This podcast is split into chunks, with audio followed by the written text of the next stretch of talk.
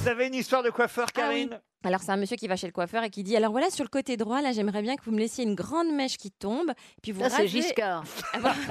puis vous rasez à l'arrière et puis alors sur le côté gauche j'aimerais bien des petites frisettes un petit peu qui tombent sur l'œil puis bien bien raide à l'arrière gauche. Le coiffeur le regarde, il dit mais qu'est-ce que c'est que cette coupe?